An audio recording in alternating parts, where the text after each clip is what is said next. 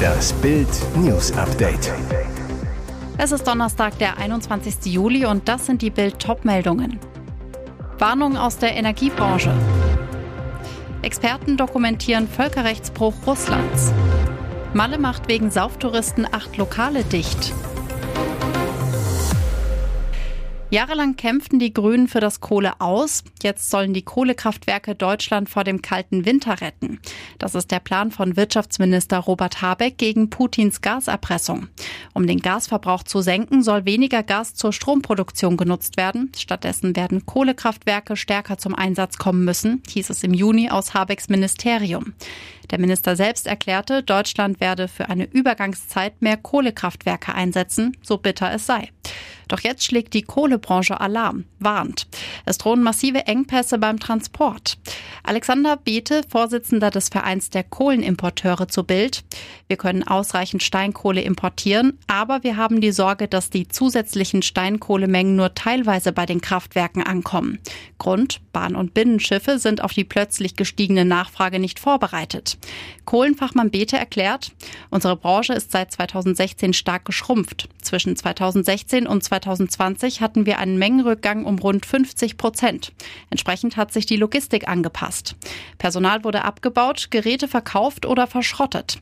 Im Sommer 2022 kam dann die Wende. Statt 20 Millionen Tonnen müssen bald mehr als 40 Millionen transportiert werden. Experten dokumentieren Völkerrechtsbruch Russlands.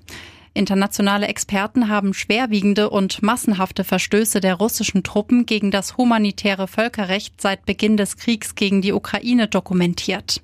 Das in Warschau ansässige Wahl- und Menschenrechtsbüro der Organisation für Sicherheit und Zusammenarbeit in Europa stellte einen Bericht vor, der die Anschuldigungen untermauert.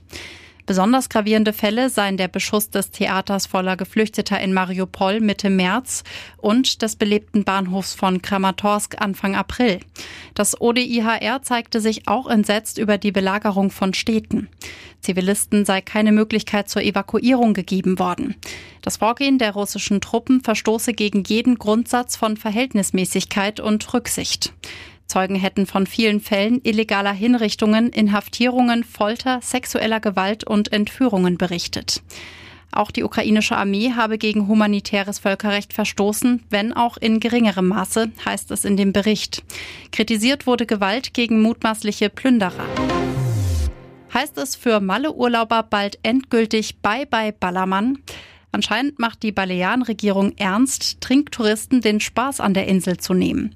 Wegen verschiedener Verstöße gegen das sogenannte Anti-Sauftourismus-Gesetz werden auf Mallorca gleich acht Lokale bis auf weiteres zwangsweise dicht gemacht. Das teilte das regionale Tourismusministerium am Mittwoch in Palma mit. Vier dieser Lokale befinden sich den Angaben zufolge an dem besonders bei deutschen Besuchern beliebten Ballermann an der Playa de Palma. Ob Bars, Diskotheken, Restaurants oder Strandkioske betroffen sind, ist nicht bekannt. Wie die Mallorca-Zeitung berichtet, wollte das Ministerium die Namen aus Datenschutzgründen nicht herausgeben. Grund für das Mallebeben? Die Betreiber sollen Alkohol außerhalb der genehmigten Zeiten und obendrein an Minderjährige ausgeschenkt haben. Einige würden auch der sexistischen Werbung und der Erniedrigung von Frauen beschuldigt. Ivana Trump beerdigt, Auflauf beim Trauergottesdienst der ersten Ehefrau von Ex-Präsident Donald Trump. Die bewegende Trauerfeier fand am Mittwochnachmittag in der historischen katholischen St. Vincent Ferrer Kirche statt, nur wenige Blöcke von Ivana Trumps Anwesen entfernt. Dort war sie in der Vorwoche nach einem Sturz über eine enge Wendeltreppe ums Leben gekommen, im Alter von 73 Jahren. Menschen säumten die Straßen bereits Stunden vor der Trauerfeier, trotz brütender Hitze mit gefühlten Temperaturen von 38 Grad. Emotional und bewegend dann der Moment, als der Leichenwagen vor der Kirche vorfuhr. Ivanas Kinder standen bereits mit ihren Familien zusammen und warteten geduldig und stoisch, bis Mitarbeiter des Bestattungsunternehmens den goldenen Sarg aus dem Wagen hoben und die Stufen hinauf durch das prächtige Portal in die historische Kirche trugen. Dann folgten sie. Donald Trump selbst kam gut zehn Minuten später inmitten eines Wagenkonvois. Zahlreiche Agenten des Secret Service sicherten die Straße. Mit Ehefrau Melania an seiner Seite betrat er das Gotteshaus durch einen Nebeneingang. Kahn widerspricht Nagelsmann bei Lewandowski-Wechsel. Klare Kante vom Bayern-Boss. Auf der Vorstellungspressekonferenz von Matthis de Licht wurde Oliver Kahn auch nach dem FC Barcelona gefragt. Die Katalanen hatten trotz finanzieller Schwierigkeiten in der vergangenen Woche Robert Lewandowski für 50 Millionen Euro von den Bayern geholt. Was bei Trainer Julian Nagelsmann für Kopfschütteln sorgte. Der Coach der Münchner sagte während der USA-Tour in Washington, es ist nicht nur Levi, sie kaufen viele Spieler, ich weiß nicht wie. Nagelsmanns Kritik an Barca, es ist der einzige Club in der Welt, der kein Geld hat, aber jeden Spieler kauft, den er will. Es ist irgendwie komisch, irgendwie verrückt. Bei der Barcelona-Schelte will Kahn aber nicht mitgehen. Der Bayern-Boss widerspricht auf Bildnachfrage seinem Trainer. Man darf sich bei der Sache nicht in die Irre führen lassen. Ich bin kein Freund davon, die Dinge immer von außen zu beurteilen. Es wird gesagt, dass Barcelona nicht wenige Schulden in der Vergangenheit angehäuft hat, aber keiner von uns kann wirklich interner beurteilen. Und jetzt weitere wichtige Meldungen des Tages vom Bild Newsdesk. Bisher schweigt ihr mutmaßlicher Killer, dieser Syrer soll Tabita ermordet haben. Seit Sonntag sitzt Nayem A. in U-Haft. Der 35-Jährige soll Tabita E. getötet haben. Bisher schweigt er. Die Schülerin hatte vor acht Tagen ihr Zuhause in Asperg in Baden-Württemberg verlassen, um shoppen zu gehen. Am Sonntag fanden Polizisten ihre Leiche am Ufer der Enz im wenige Kilometer entfernten Markgröningen. Zeitgleich wurde auch Nayem A. festgenommen. Langsam löst sich das Rätsel um die getötete Tabita. Wie Bild erfuhr, war sie kein Zufallsopfer. Ein Nachbar sagt, Tabita habe den Syrer, der als Bauarbeiter gearbeitet haben soll, regelmäßig besucht. Das ging schon seit einem Jahr so. Wir haben ihn für viel jünger gehalten, zumal er in der Vergangenheit immer wieder Jugendliche bei sich hatte. Die Obduktion ergab, Tabitha wurde gewaltsam getötet. Hinweise für ein Sexualdelikt liegen momentan nicht vor, so ein Polizeisprecher. Ein Bekannter des Mädchens zu Bild. Ihr Freund stand öfters mit seinem BMW auf dem Rewe-Parkplatz und sprach Mädels an. Naim A. sitzt in U-Haft. Kaiserwetter und Königspanorama, alles für den Kanzlerurlaub. Das Allgäu zeigte Olaf Scholz und Ehefrau Britta Ernst schon am ersten Urlaubstag die Schokoladenseite und der Kanzler selbst genießt von der Sonnenterrasse seines Ferienhauses die Aussicht auf die Berge, eine Wiese, einen türkisgrünen Kiesweiher und auf die Gattin, die im Garten auf der Sonnenliege entspannt. Der Kanzler wie Otto Normalurlauber, kurze Hose, Brille, T-Shirt mal an, mal aus, Zeitungen erst mittags lesen, Tapetenwechsel für den Hanseaten. Die Kanzlerferienhütte ist ein Bauernhaus aus dem 17. Jahrhundert. Es wurde drei Jahre lang ökologisch saniert und ist politisch korrekt. Auf dem Dach eine Solaranlage. Wobei richtig Urlaub hat ein Kanzler nie. Er ist immer im Dienst und schwer bewacht. Polizeicontainer neben dem Ferienhaus, Überwachungskameras ringsherum. Im Haus nebenan ein Notbüro, Krisenstabableger mit Fernschreiber, abhörsichere Kommunikation. Der engste Stab ist mit dabei, der Kanzler jederzeit erreichbar. Jeder Trip muss vorher durchgeplant und abgesichert werden.